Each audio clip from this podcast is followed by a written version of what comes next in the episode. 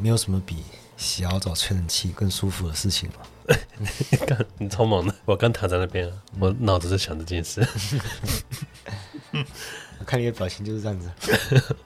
我，是写在脸上了。请教大家去看《子弹列车》。哦，我看预告的时候，我就知道我要看这部电影。八月没电影啊。好的。可我比较害怕是啊，他达到了一个这么这么熟练的那个这么赛博朋克的风格。呃，有时候这种太背景元素太花俏，有可能会有点累累的。那时候我不就有疑虑是这个，还好那只是背景元素而已。想到那个，嗯，在公馆遇到那个秃头，不是说要看我们一眼吗？我觉得充满不友善的眼神，也太不友善了。他，这双瞪，这个瞪是什么？是恶意的还是还是羡慕的瞪啊？恶狠，对啊。可以看到那个旁边的空间在扭曲。那个不是，那个不是叫杀气吗？我靠！杀气为什么中心？因为你在笑啊？当然我们不知道在讲什么东西，我不在笑啊，笑嘻嘻的。我们笑，哎、欸，我们刚看了一场很好的电影。我觉得我每天掉超多头发，有时候洗头很害怕，为了做润发的时候掉一堆啊。我想说，看这一坨头发，我那个再生速度跟得上吗？感觉在做化疗啊。你确你确定我回血回得过这些 我损失的毛发？其实秃头没什么，你就是要长得比较快、啊。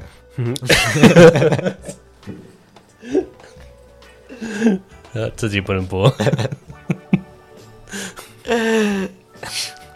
不能讲吗？好，欢迎来到今日哲学，为你提供最新的哲学资讯。我是表示，我是嗲哥。你不是说你之前有跟过一个摄影师，他就我的，哎，可是我觉得这样讲很有点不公平啊。嗯，我说，我觉得他没有很喜欢我，就因为他是秃头嘛。我后来我是接触到其他的那个摄影的助理，嗯，发现那个我缺少的东西，嗯，他们都是非常的阿谀奉承那个那些摄影师，而且到恶心的地步。我说干他妈，这是新秀派吗？干的，每个摄影师要当成丁春秋这边吹吗？他们想吹，秃的真好看，不是。不是真的，他们讲话都讲的天花乱坠的。后来我也发现到，哎，其实我好像没有很喜欢这个摄影师的风格，嗯、本身没有很喜欢，嗯、所以我也不会平常不会一直说，哎，你这个看起来一个坨屎。自己想想说，啊，对，好，好像我没那么适合啊。我们上次讲完那个主体、实体、客体三元组，我们可以再补充一个小客体，A，，一个例外，因为它本身就是例外嘛。本身是例外，嗯，是四元，它才会形成一个稳固的事态。小客体，嗯，它就像那种效果，它透过缺陷，然后让你知道什么叫做完美。缺陷它，它它的裂缝，你可以看到什么叫完美，就是就发现完美它本身是被设置出来，它被拟制出来的一种效果。就例如说，秃头的人，他们最想要什么？不是钱吗？没办法，钱这条路径是通达不到那个小课题的。你有钱，你就想长头发。对，就像没有双腿的人，他最想要什么东西？他怎样觉得我我觉得都要完整，对不对？他可以，他可以是任何东西，因为它是这种效果。哎，你知道小客体是什么？不是，还没开始讲。嗯，他就说那个、啊、会制造出完美的那个效果。哦，你看那个八分之七的披萨，你就知道啊，披萨原本应该长什么样子一样。你会去脑补它原本应当有的模样，嗯，你就会想象说它完美的样子是怎样，嗯，你知道一拥有了它，啊，它其它就消失了，对，它就就不，它就变得很平凡了，嗯，变得很庸俗了，就像那个像有些人字啊，哦，那这个，你觉得那个感觉好像那个字去掉之后，他这个人就完美了，现在这是特色了，好不好？对，没有，它为什么变成特色？就是说你把那个字去掉之后，你这个人看起来很平凡，你反而有一个缺陷在那边，你会觉得说背后好像就是。有一个完美，然后去掉之后更好。可是你真的去掉之后，他就变得很很平庸，他就会让你幻想啊，幻想什么是完美啊。嗯，他后面发现完美就是这个被拟制出来的东西啊，它会被这个小课题 A 拟制出来。所以你可以投射到任何对象背后，他后面都会一个。嗯、假如说我跟他在一起的话，我人生就圆满了，嗯、会让你感觉到这个东西，它就是小课题 A，就你缺失的那一块。说我身高再长个三公分就好了。对啊，你给我三公分，我觉得其实我的人生也不会有什么改变。嗯，所以你都要透过这个缺陷，你才会看到完美是什么。其实它背后根本就没有这个东西，根本就没有小课题 A。完美本身就是这个幻象。对对啊，哎、欸，其实我觉得这个大家很好提了。嗯，我玩游戏啊，看我我有这件装备，我就我就无敌了。嗯，啊，但我拿到之后，并不是这么一回事。对啊，真的就是这样子啊。其实这种感受是很明显的，否则为什么你没有体验过完美？但你知道什么叫完美？知道吗？我不觉，我不觉得大家都知道哎。不管他的对象是什么，但是他他总会涌现出这个，嗯，他这个功能，他这个功能就是让你知道什么叫完美。这个东西会出现这种力量，那为什么你会出现怎样怎样我就完美，我人生就圆满了？什么会起这个效果？就是因为小课题 A，它就很像像我们人要进入到那个我们要有意识嘛，我们我们就会被大哈着阉割嘛，割掉那一块就是小课题，我们才能进入这个游戏，我们才能意识。这意思就相当于说，我们人像我们人去玩带那个玩 VR 游戏，玩 VR 版的模拟市民，VR 版的模拟市民是你的版本，因为我们带上 VR 进入游戏嘛，就是主体进入符号学秩序啊，你进入的瞬间就会被阉割，阉割的那一块就是小课题，就是它存在的根基啊，就是戴维亚那个玩家本人，主体是围绕这个小课题在建构幻想的嘛，那我们现在在游戏中有一个我们可以操控的角色，就这个小人，如果他想要登出游戏的话。就他想要离开这个游戏世界，因为的确这个是你建构出来的，或者说一部分是你建构出来的，是主体间共同建构出来的。有一些部分是你建构出来的。我们的世界就是这样的世界，玩家本人是处在一个前本体论的世界。我们现在所处的世界是各个玩家就不同的力量，他们在之间彼此斗争、博弈、妥协出来，达成共识，乔出来的。这个世界的秩序就是这样乔出来的。这就是本体论，像像是时间是线性的嘛，空间有内外之分。客体需要什么？它需要有形状、数量、有轮廓什么的。视线是第一人称的，中心化的，这些都是都是很硬的设定。你不能切换你的中心嘛，像是你不能附身在别人身上。这个世界的基本规则就是这样定下来的，就可以把游戏建构起来。但是玩家本人是不在游戏里面的，是被游戏世界排斥在外。哎，游戏世界就缝合起来的时候，玩家是在世界之外。那世世界缝合起来的时候有裂缝，然后被操控的小人。就想要在游戏世界里面找缝、找裂缝，想要回到外面的世界。其实这个缝隙就是他自己内在的规定性啊。因为玩家建构的不只是这个小人而已，而是整个世界的一个版本，就是你自己的版本。你的版本就是你的画面是以这个小人为中心嘛，别人是以他的小人为中心嘛。每个人都有每个人的世界，就是这样子。好，就是下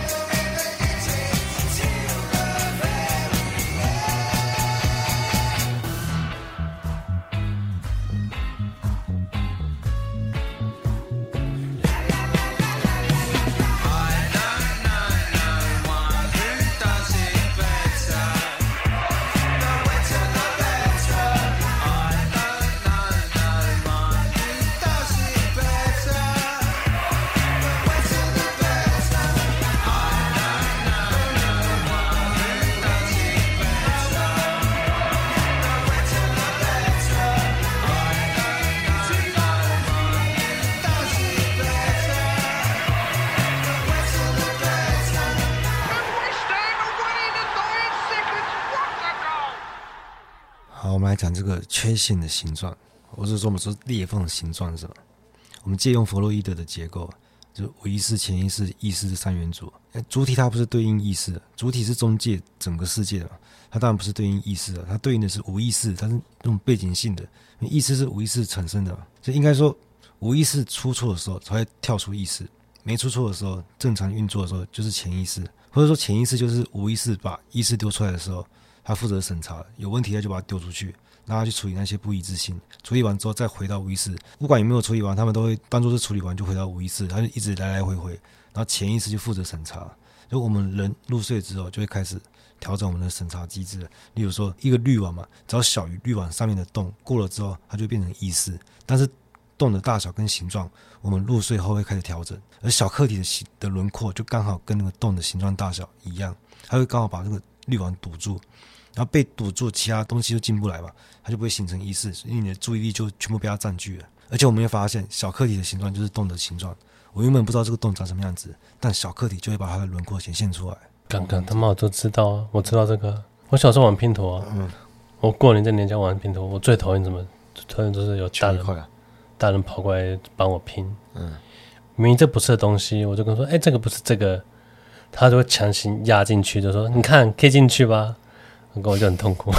我我痛苦在自己说，我很不喜欢东西坏掉。嗯。他压进去，你知道，他那个凹跟凸，他就他就变形了。嗯，对，我把它拆下来，拆下来说，看到那个已经被扩张的那个洞，已经变成那一片拼图的形状，变变变拼图的形状，人尽可夫的婊子。我觉得这个也反映到，诶，可以，他也不是没有普遍性，因为有时候小时候你会觉得成人他们他们会把。就跟他们理解事物的那个有点像，就他们会把牛头不对马尾，他把一些很不可靠的马嘴嘛，对对马嘴，接到一个很奇怪的结论上面，他们就强行接上，他们就说啊，我得出结论是这个，我说哎、啊，你都不觉得很奇怪吗？小孩子 懂什么？懂什么？对，他们就跟拼图一样，他们就强行按进去，按进去就了事，就完事。嗯。嗯，其实拼图也很多可以可以讲的地方，就像你不是一直跟我说记忆根本不可靠，嗯，对啊，哦哦，我说我可以记很多很久前记忆，那我知道很多很多东西会缺失，会遗忘，可是我的强项就是我会留白的部分，就跟我我画我在心中画地图一样，我会留白。如果今天是一个两千片拼图，它里面是一匹马，我知道我我随着时间流逝，我我的拼图会一直缺失。细节会缺失。如果两千片我缺失，我缺失了五十片，那五十片没关系啊，因为少这五十片，我是可以看出这个拼图它是一匹马，它不会影响到我的认知啊。我我是很怀疑你可靠这件事情。可靠？你以为你只会掉五十片，但其实你可能掉了五千片。我掉了五 两千片，我掉了五千片。我是质疑你觉得自己很可靠这件事情，不是？我说，哎，我应该只有遗失五十片吧？接近五十两百片，可两百片应该还是一匹马了，我还真认出来。两百片刚好就是那一匹马的形状，那还是看出来是一匹马。我只不确定它是一匹马还是一匹独角兽。嗯，他刚刚额头那一块是空白的，不知道有没有脚。嗯，真正记性不好的人，他不会自己知道记性不好。如果他知道记性不好的话，那记性还不够不好，还不够不好。他连自己记性不好都忘记，他才才是真的记性不好。不是，那太严重了吧？真给他出来讲，他不够不好，所以他才记得他记性不好啊。这样讲小课题，他的迷惑性不是也很强吗？因为里面这东西，你会一直认为它它非常的重要。但如果你全部都有的话，在一个英雄故事里面没有坏人，他妈那我没有行善的理由啊。那一个世界是全善的话，你想做好事没办法，不需要好事这个东西了，那就没有了，那就会这样变成一切都没了，你知道吗？我完全闭合了嘛，就是。如果这个符号系统它没有不一致性，它就只会只会空转化，它就没有差异，连意识都没办法产生啊。有，我想到以前我那个吞噬天地有个答案，就这样有个记录，你打完司马懿之后，bug 不是 bug，我在地图上走就再也不会再也踩不到敌人了，嗯，因为已经天下太平了，你已经没有敌人了。然后为什么？对啊，打完司马懿之后，他你会进做一个城里面。然后跟刘备跟刘备的对话，再进入结局。哦，我没有进城，我在外面走来走去乱换，他永远都不会遇敌，嗯，都不会有人造反，对，他连三节都消失，嗯，天天下太平了，啊，那好玩吗？我一开始还傻傻，我说，哎，奇怪，怎么有点怪怪的，怎么都怎么都遇不到敌人。后来我想想，啊，干他妈的，因为 已经没有敌人了，然后今天就把那个真的把这个四元组讲完了，不会再有例外了。啊？不会再有例外？嗯，小课题就是例外嘛，它本身就是例外。好，今天到这，来。